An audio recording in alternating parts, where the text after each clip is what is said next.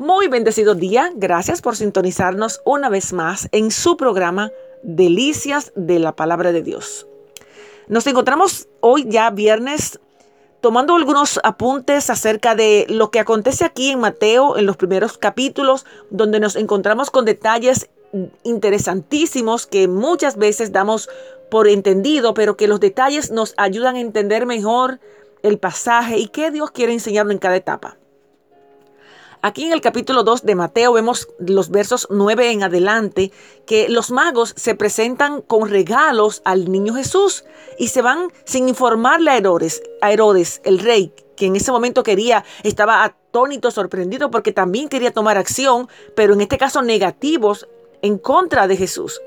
Dice que ellos, habiendo oído al rey, estos magos, um, se fueron y aquí que la estrella que habían visto en el oriente iba delante de ellos, que era como un guía, ¿verdad? Hasta que llegando se detuvo sobre donde estaba el niño y al ver la estrella se regocijaron con muy grande gozo y al entrar en la casa vieron al niño con su madre María y postrándose lo adoraron y abriendo sus tesoros le ofrecieron presentes, oro, incienso y mirra.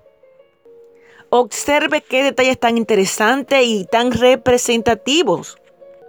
Al entrar en la casa, los magos vieron al niño con su madre y postrándose lo adoraron, ofreciendo estos costosos dones a este príncipe, a este rey. Es interesante resaltar que regularmente los reyes primero son príncipes, pero Jesús nació siendo un rey. Fíjese que la adoración de estos magos no fue a los padres, fue al niño. Los magos adoraron a Jesús. Y es Jesús quien merece nuestra alabanza y adoración. Los tesoros que trajeron hablaban elocuentemente, fíjese, el oro es un símbolo de la deidad, realeza, gloria, habla de perfección. El incienso es un ungüento perfume que sugiere la fragancia de la vida de perfección sin pecado.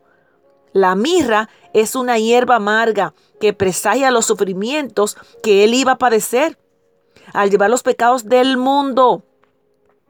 Es interesante estos regalos y oportuno porque como sabemos las necesidades que los padres podrían estar enfrentando era notable que necesitaran un oro, un dinerito extra, algo ¿verdad? Que se ayudaran, pero mucho más importante que sus regalos es el hecho de que adoraron a Jesús.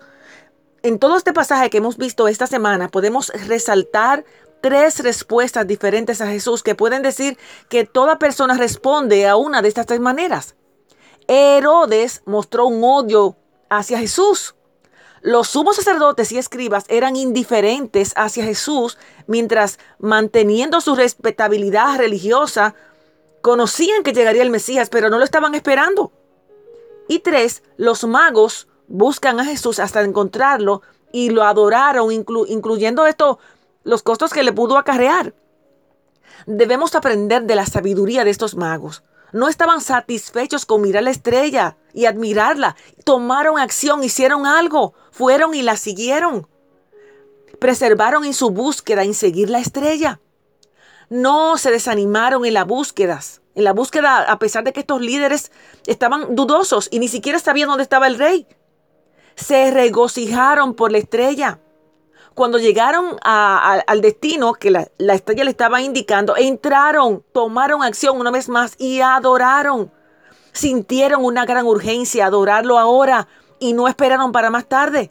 Cuando adoraron eran para dar algo, no fue una adoración con las manos vacías. ¡Wow! Y podemos resaltar una gran lección. Y Spurgeon dijo estas palabras. Vemos un patrón maravilloso. Los que buscan Jesús lo verán. Los que verdaderamente lo ven, lo adorarán. Los que adoran consagrarán su vida a Él. Aleluya. Le pido que ponga mucha atención si es necesario, escuche el audio otra vez. Comparta con alguien si usted se siente agradecido de haber encontrado al Rey. Amén. Bendecido día. Feliz fin de semana.